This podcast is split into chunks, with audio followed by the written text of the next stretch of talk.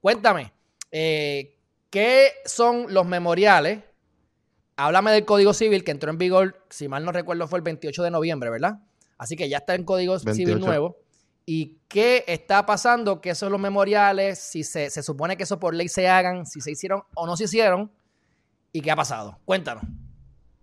Bueno, desde antes de la aprobación, pues se están pidiendo, la comunidad jurídica estaba pidiendo los memoriales. ¿Y por qué? Porque los memoriales eh, son un, conjunto de documentos en donde eh, la Comisión de los Jurídicos y los legisladores que, atienden eh, esta legislación te explican el por qué ese artículo en específico terminó de la manera que terminó en la versión final del proyecto. Y, pues esto es importante porque en los temas de derecho que, que, se crean nuevos con este, con este código civil, pues necesitamos esas explicaciones para poder argumentar y tener material de argumentación eh, eh, en los casos, porque pues los temas de derecho que no cambien, pues yo podría seguir utilizando eh, los materiales de derecho de, de, y la jurisprudencia vieja, pero los temas de derecho y los artículos nuevos, que no, que no exista ninguna jurisprudencia, pues qué material eh, secundario yo voy a usar.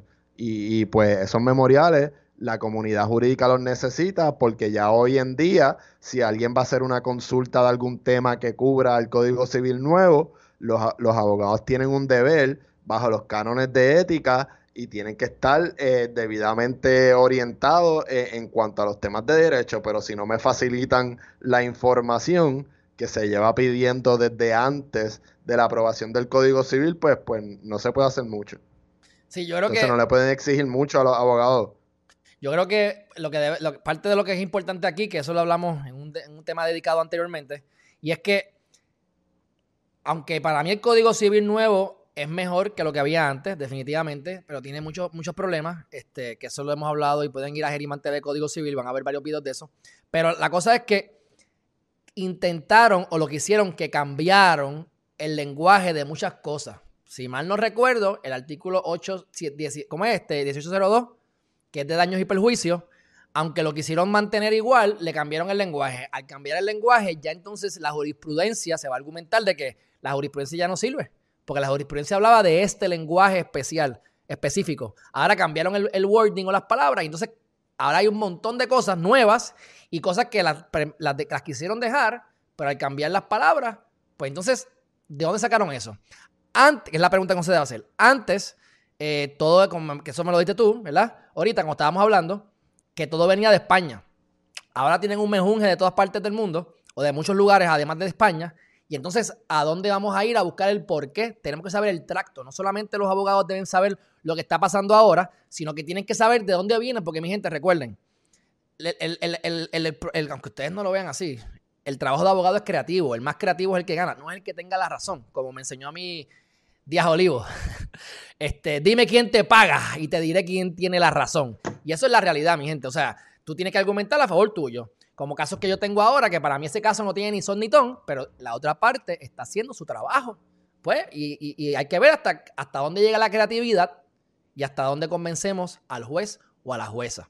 Así que, mira, este, esto me y, y que, quería mencionarte porque diste el ejemplo de daño y pues en el ejemplo de daño pues lo que hicieron pues había nada más un artículo y pues el problema era que había demasiada jurisprudencia metía nada más en un solo artículo y pues en daño lo que hicieron que lo cambia como quiera, fue que cada jurisprudencia la hicieron eh, artículos aparte y, artículos específicos eh, para que no hubiera un meollo de jurisprudencia eh, debajo de un artículo. Pero, por ejemplo, en sucesiones, que cambiaron un montón de cosas, quitaron este, las mejoras, quitaron las aceptaciones a beneficio de inventario, porque ahora se acepta, no se mezclan los patrimonios, pues cuando yo vaya a argumentar un, caso relacionado a dónde yo voy a ir a buscar, porque ya eh, los tratadistas anteriores, entonces pues necesito saber de dónde ellos sacaron ese, ese material eh, teórico para llegar a la conclusión, mira, este es el artículo que vamos a poner aquí. Y era por este caso.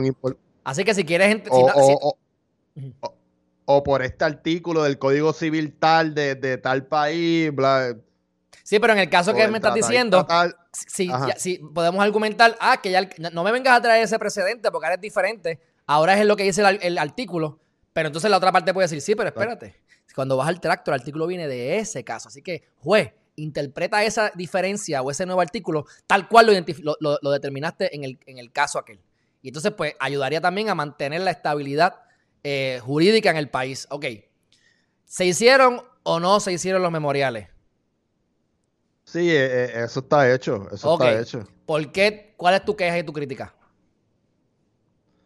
No, mi queja en particular es que pues, los abogados estamos, para empezar, somos la profesión que más está regulada y a la más que, regañan, eh, aparte de los INRES, ¿verdad? Porque los INRES son justificados, pero somos la más que está regulada y la más que regañan. Y pues entonces nosotros tenemos que cumplir con unos cánones de, ética y yo no puedo aconsejar legalmente de la manera que me exigen los cánones de ética si yo no me estudio bien todos los memoriales del Código Civil porque yo necesito saber. Pero me dijiste que eh, están.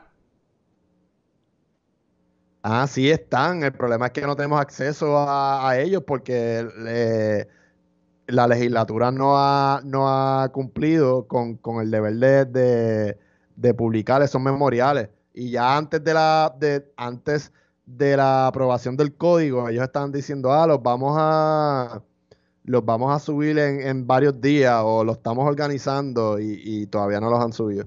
Ok, pero entonces la cuestión es que, entonces vamos entonces a decir, a, decir el problema aquí. Están accesibles, lo que pasa es que lo están vendiendo. Hay quien lo está vendiendo, o sea que técnicamente podemos comprarlo. El problema es que esto es una, esto es una, es una información pública que debe estar accesible a todos ciudadanos de forma gratuita. Nos dijeron que no lo iban a dar gratuitamente, pero antes de que se aprobara, ya una compañía, que tiene que ser algún panita de alguien de la legislatura, ya tenía acceso a esos memoriales y los está vendiendo. Me imagino que la excusa es que es una... No, y, otro, y, otro, y otros profesores también que, que, ¿verdad? Que, que, estuvieron envueltos en, el proceso de, creación, pues sí, tienen los memoriales eh, a mí me hicieron llegar uno, por ejemplo, de reales eh, y me lo hicieron llegar en una clase de educación continua, pero es bien poquita gente, o sea... Y todo es pagando, porque educación eh, continua tuviste que pagar para estar ahí. Ah, para coger esa clase, exacto, y ahí fue que... que y, pagaste más de 30 alguien, mira, yo... sí. Por eso, que ahí está, pues también pagaste, no fue de gratis, te lo dieron, pero no fue de gratis. Si tú me lo das a mí, sí me, es de gratis para mí. Pero este, así que es información pública que nos están vendiendo.